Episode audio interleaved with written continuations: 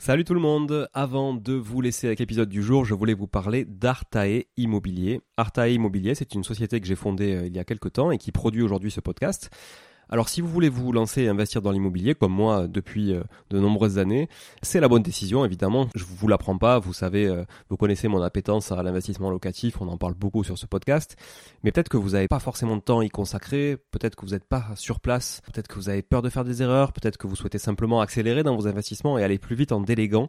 Eh ben, je pense qu'on est fait pour se rencontrer et échanger sur ce sujet-là, avec moi directement ou avec mon équipe. Et pour réaliser votre projet euh, sereinement, Artae vous accompagne avec une offre clé en main, spécialement conçue pour les investisseurs. Artae Immobilier, c'est une agence spécifique pour les investisseurs, 100% dédiée à eux et à l'investissement locatif. De l'acquisition du bien jusqu'aux travaux, puis à l'ameublement, à la décoration, à la mise en location. Vous êtes guidé, conseillé, accompagné de A à Z par notre équipe de pros que je recrute personnellement, et croyez-en mon exigence, je recrute que des gens compétents et composés surtout d'investisseurs aguerris ou s'ils le sont un peu moins, que je forme moi-même aussi au métier de l'investissement immobilier. Optez pour les étapes dont vous avez besoin sans problème, bénéficiez de l'accompagnement qui vous correspond. On est aussi votre coach tout au long de ce projet, vous montez en compétence grâce à nous, c'est du clé en main, c'est de la délégation, mais ça vous permet aussi de monter en compétence. Vous pouvez nous confier la recherche du bien, vous pouvez nous confier euh, uniquement les travaux, l'ameublement, la déco. C'est vraiment un accompagnement et un service sur mesure. Alors si vous voulez en savoir plus, n'hésitez pas à vous rendre sur le site euh, artae.imo, vous trouverez quelques informations à ce sujet. Sur le site également aussi investiratoulouse.com pour ceux qui voudraient investir en région toulousaine, mais on n'est pas basé qu'à Toulouse, donc on peut aussi vous accompagner ailleurs. Euh, mais ça vous permettra de, voir un petit peu la qualité aussi de, de réalisation qu'on peut produire pour votre compte. Et puis aussi à nous suivre évidemment sur Instagram, Arta Immobilier, très simple, ou sur LinkedIn Arta Immobilier. On partage aussi pas mal de réalisations qu'on fait, en tout cas pour le compte de nos clients. Et puis n'hésitez pas à nous contacter, à contacter notre équipe pour échanger autour de votre projet directement par email à contact artae, a r t a e, .imo, i 2 m o tout simplement. Voilà, l'équipe se fera un plaisir d'échanger avec vous sur euh, votre projet d'investissement et de vous accompagner tout au long de ce projet crucial pour se créer un patrimoine et s'enrichir et c'est ce qu'on essaie de faire tous ensemble en animant ce podcast ou en l'écoutant aussi euh, chaque semaine. Voilà. Merci encore d'être là. À très vite. Je vous laisse avec l'épisode du jour. Ciao ciao. Bonjour tout le monde et bienvenue sur Money Tree, le podcast qui vous parle d'investissement et de finances personnelles au sens large et sans tabou. Je suis Julien Calamotte, investisseur passionné et auteur du livre à succès S'enrichir grâce à l'immobilier. J'avais envie de partager ma façon d'investir, forcément, mais également de découvrir avec vous de nouvelles façons de faire fructifier notre argent. C'est pourquoi j'ai créé ce podcast pour y recevoir des invités qui nous partagent leur savoir et leurs expériences en toute simplicité.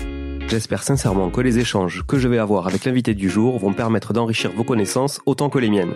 Je vous souhaite une excellente écoute. Salut tout le monde, j'espère que vous allez bien, que je vous retrouve en forme aujourd'hui pour cette capsule solo, une capsule solo dans laquelle je vais parler de passion solo, mais pas que, parce que je pense que beaucoup partagent aussi cette passion, c'est la rénovation de l'ancien. J'aime pas trop le neuf, euh, voilà, je suis pas très fan, mais j'adore l'ancien, j'adore euh, ma signature qui est devenue aussi la signature des rénovations Artae pour pour nos clients, c'est euh, la niche foraine. Vous voyez la niche en briques foraines éclairée, donc ça pourrait être la niche en pierre, hein. par exemple si on était à, à, Bordeaux ou dans le Lot ou dans la région lyonnaise, ça peut être aussi avec de la pierre dorée. en tout cas, j'adore la niche qui éclairée fait ressortir euh, un petit peu le cachet de l'ancien de manière assez subtile et je trouve que c'est euh, des superbes effets coup de cœur sur de la location mais aussi sur de la revente quand on est marchand de biens ou même quand on a un bien locatif qu'on veut revendre dans quelques années. C'est le petit truc, le petit détail qui peut faire vite la différence. Et puis il y a aussi un autre sujet que j'aime, c'est la menuiserie bois, bien travaillé,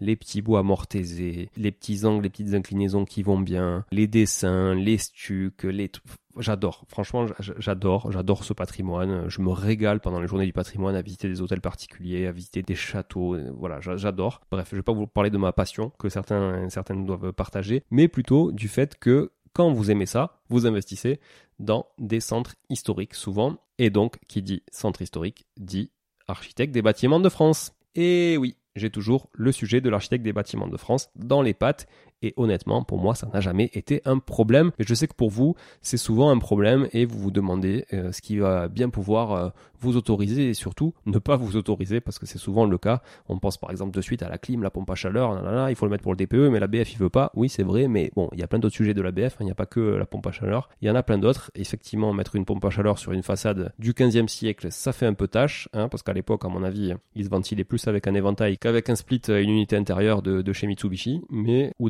pour pas faire de jaloux. Mais en tout cas, je vais vous expliquer surtout qu'est-ce que vous pouvez faire et pas faire et les autorisations que vous devez demander euh, et surtout quel regard à la BF en fonction de là où se trouve votre bâtiment, puisqu'il y a deux principales zones. Il y a les abords de monuments historiques et puis il y a les secteurs sauvegardés. Et ce sont deux types de zones différentes que vous pouvez identifier sur un PLU d'une municipalité. Grosso modo, la première zone, ce sont les abords des monuments historiques et ce sont toutes les zones qui sont situées à 500 mètres autour de tout point bâti d'un monument historique. 500 mètres à vol d'oiseau, c'est quand même assez long. D'autant que des monuments historiques dans des centres historiques, comme son nom l'indique, il y en a beaucoup. Donc ça veut dire que tout ça, ça peut se superposer. Et ça fait quand même, euh, on va dire, un gros jeu de rayons autour des monuments historiques. Donc euh, un rayon de 500 mètres, c'est quand même assez long, ça vous fait un diamètre d'un kilomètre. C'est quand même euh, pas mal sur les centres historiques parce que souvent les centres historiques sont quand même assez petits. Donc grosso modo, vous pouvez être quasiment sûr que dès que vous êtes dans un centre historique, vous êtes aux abords d'un monument historique. Parce que toutes les églises, la plupart sont classées. Il y a plein d'éléments architecturaux qui sont classés aussi, euh, des, grandes places euh, anciennes, historiques, euh, des,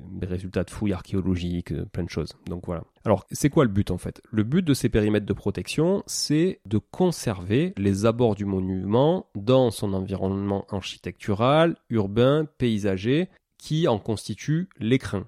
Ça, c'est le, nom donné par le ministère de la Culture et, la Direction générale des patrimoines. Donc, ça veut dire ce que ça veut dire. Ça veut dire que si vous mettez une église au milieu d'une cité avec des bars années 60 et 70, c'est pas très sexy et autant vous dire que ça donne pas trop envie de prendre une photo. Ça donne pas trop envie de venir visiter non plus. Maintenant, si vous mettez la même église autour d'un environnement qui lui correspond avec la même architecture, les mêmes matériaux, la même ambiance et que du coup comme l'indique euh, le ministère de la Culture, ça constitue l'écrin. La ville sera plus attractive, sera plus sympathique à, regarder, peut-être plus de tourisme, plus de cohérence en tout cas visuelle, architecturale, et surtout, on conserve vraiment l'âme de la ville quand elle a été construite à ce moment-là. Et ça, moi je trouve ça génial. Après, peut-être que certains d'entre vous trouvent ça euh, nul à chier parce qu'ils préfèrent les, grosses colocs pour faire du gros cash flow dans les grosses barres d'immeubles années 60-70 avec des grosses charges collectives. Voilà, moi c'est pas mon truc, mais euh, je peux comprendre que ça le soit pour certaines personnes.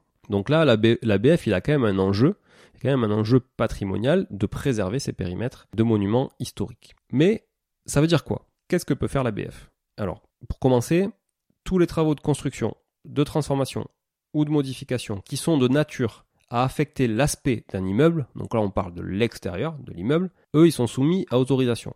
Ils sont soumis à autorisation de l'urbanisme déjà, et ils sont soumis aussi à un avis, on parle d'avis, on parle pas d'autorisation, on parle d'avis de l'architecte des bâtiments de France, qu'on pourra appeler l'ABF aussi dans l'épisode. Donc cet ABF, lui, vous devez lui donner évidemment tout le détail de la nature des travaux qui sont projetés dans cette demande d'autorisation. Ça peut être une déclaration préalable, ça peut être un permis de construire. D'ailleurs, je vous invite à écouter l'épisode avec euh, Laurence Delannoy sur le PLU. On vous donnera la différence aussi entre une DP, donc des déclarations préalables de travaux, un permis de construire, un PC et plein d'autres choses. D'ailleurs, on, aborde rapidement les secteurs sauvegardés et, et les périmètres de monuments historiques, mais de manière moins détaillée que dans cette capsule. Donc là, l'ABF, lui, il émet un avis soit en donnant une autorisation au titre du code de l'urbanisme. Donc il dit voilà cet avis conforme, ce qui signifie que grosso modo euh, il, voilà il délivre euh, en l'état sans prescription, il dit ok tout est parfait etc. Soit il donne une autorisation spéciale au titre du code du patrimoine. Donc dans ce cas l'avis est transmis au préfet qui lui prend la décision. Ça arrive franchement pas souvent. Et ça c'est dans le cas où vraiment il y a quelque chose qui est peut-être un peu... Euh, parce qu'en fait, vous avez plusieurs choses dans, dans les monuments historiques. Hein. Vous avez les monuments qui sont inscrits, donc je suis inscrit au monument historique, et vous avez ceux qui sont classés monument historique. C'est un peu différent, hein. c'est pas du tout le même, le même degré. De, protection, on va dire. Et j'imagine que les autorisations spéciales sont plus souvent aussi euh, activées par l'ABF euh, dans le cadre d'un monument euh, classé, d'un périmètre de monument classé, que je vous prends un exemple de Toulouse, hein, pour ceux qui connaissent, place du Capitole. À mon avis, si vous voulez refaire une façade, effectivement, peut-être que l'avis peut être transmis au préfet et qui prendra lui la décision et que l'ABF seul pourra peut-être pas prendre la décision. Voilà. Mais pour le reste, l'ABF émet son avis à la mairie et puis évidemment au porteur du projet. Ok Julien, mais ça veut, dire quoi l'aspect extérieur de l'immeuble? Alors, très clairement, l'aspect extérieur de l'immeuble, c'est tout ce qui a une relation visuelle, ce qu'on appelle une co-visibilité, entre le monument historique et le lieu des travaux. Exemple, si le lieu des travaux est visible depuis le monument historique, ou si, à l'inverse, le monument historique est visible depuis le lieu des travaux. Exemple, vous voyez depuis votre fenêtre de l'appartement sur laquelle vous voulez changer la menuiserie, par exemple, vous voyez un clocher d'église. Donc, vous voyez le haut du clocher. Donc, lui, du haut du clocher, il vous voit pas, parce que personne ne peut monter en haut du clocher à part les oiseaux. Par contre, vous, vous voyez le haut du clocher. Donc, vous êtes dans ce cas-là. Ou alors, troisième cas, lorsque le monument historique et le lieu des travaux sont visibles en même temps à partir d'un espace public. Donc vous, peut-être que vous voyez pas le clocher.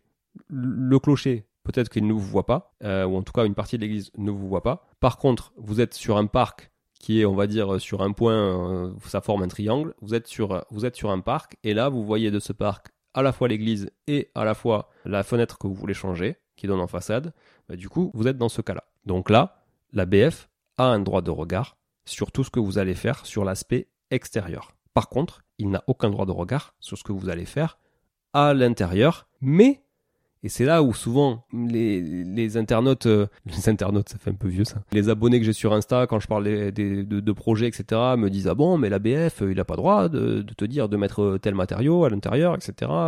Eh ben si, si parce que quand j'investis et quand je fais des rénovations en secteur sauvegardé, donc là on passe sur le deuxième type de périmètre de protection, le secteur sauvegardé, lui, vous allez le voir, l'ABF a un droit de regard à l'intérieur. Alors, un secteur sauvegardé, qu'est-ce que c'est? Donc, un secteur sauvegardé, c'est un périmètre qui est destiné à garantir la sauvegarde et la mise en valeur des quartiers historiques. Parce que oui, sur le premier volet euh, relatif aux abords de monuments historiques, c'est vrai que je me suis quand même bien bien penché sur euh, le centre historique, etc. Mais au final, si vous avez euh, une église qui est complètement en dehors, mais qui est quand même considérée comme un monument historique, et que vous n'êtes pas du tout en centre en centre-ville ou en centre historique, vous êtes quand même euh, dans le cadre du périmètre de protection autour, donc 500 mètres autour de cette église. Hein. Donc euh, voilà, effectivement, je, je, juste je mets un bémol sur le premier secteur, qui est donc l'abord de monuments historiques. Ce n'est pas que dans le centre historique, c'est euh, tout, tout monument historique qui pourrait être même à 30 km d'un centre-ville. Hein. Voilà.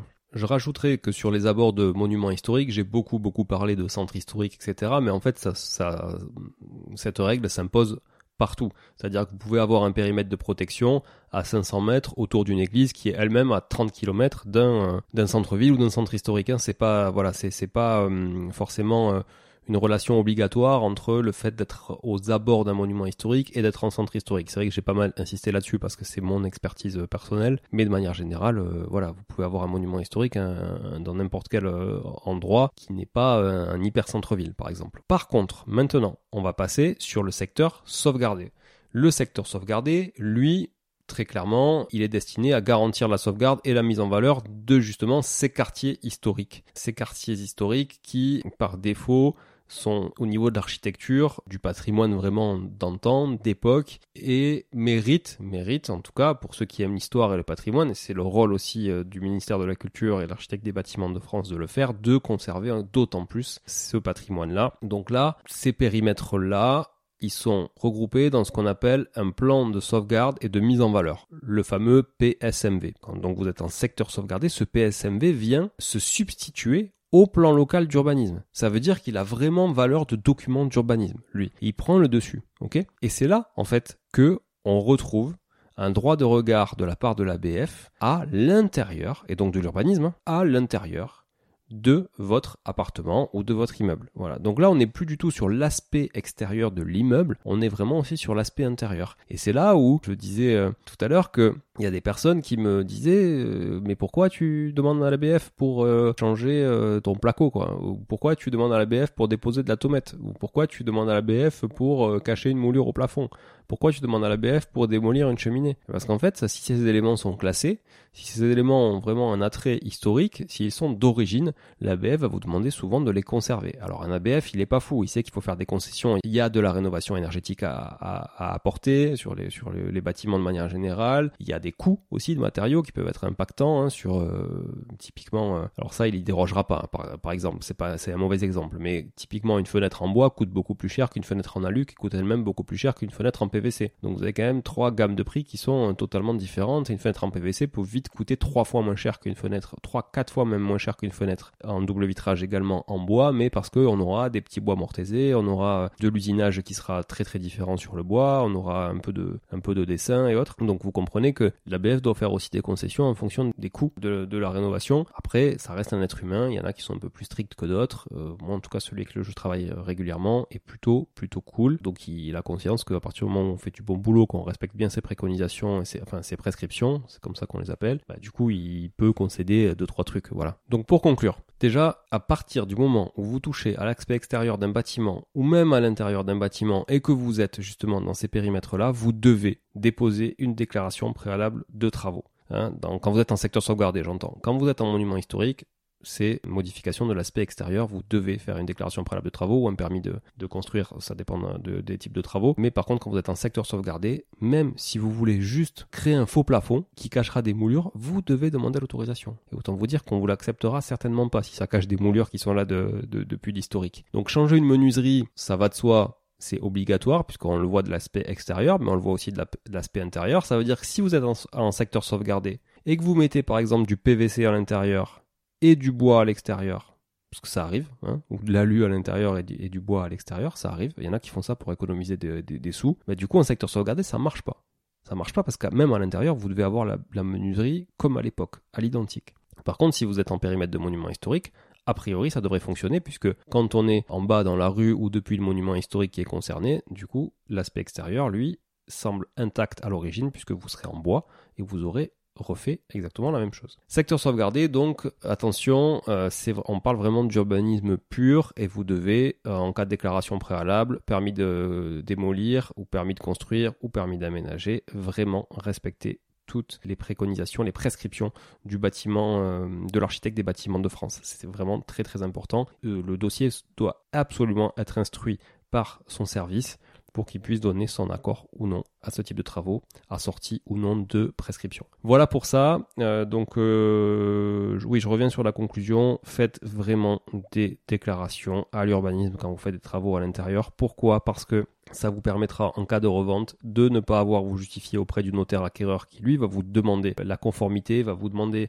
l'achèvement des travaux, hein, déclaration d'achèvement des travaux, la conformité donc des travaux que vous aurez déclarés préalablement. Voilà, c'est important. Faites-le, faites-le de manière propre. Faites-vous aider si jamais vous ne savez pas, vous savez pas lire un PLU, etc. Faites-vous aider. Il y, a, plein de gens comme euh, Laurence Delannoy que j'ai reçu euh, qui peuvent vous, vous accompagner sur le sujet. Nous, évidemment, on, on fait ces déclarations d'urbanisme pour nos clients dans le cadre de rénovation. Donc ça, on, le, on le fait pour eux. On a l'habitude de le faire. Donc euh, c'est pas un souci. En plus, on a, voilà, on commence à connaître quand même aussi maintenant les, services qui peuvent instruire ce genre de dossier, dont l'architecte des bâtiments de France euh, quand on est concerné ou nos clients sont concernés. Mais dans d'autres régions, si vous n'êtes pas en région toulousaine, etc., demandez de l'aide à, des personnes qui sont spécialisées dans, tout ça. Nous, d'ailleurs, on n'est pas hyper spécialistes de l'urbanisme. Hein. On peut faire ce qu'on a déjà fait, mais euh, voilà, on n'est pas des hyper spécialistes de ça. J'espère que vous y voyez en tout cas plus clair sur euh, la notion de à bord de monuments historiques donc périmètre de protection 500 mètres autour d'un monument historique. Ok, là, si je résume, c'est juste visuel depuis l'extérieur, donc aspect extérieur de l'immeuble. Par contre, si je suis dans un secteur sauvegardé, donc on va dire c'est plutôt le centre historique, hein, là, ben là dans tout le secteur, et ça vous, voyez c'est bien dessiné sur une carte de PLU, hein, donc regardez bien la cartographie d'un PLU,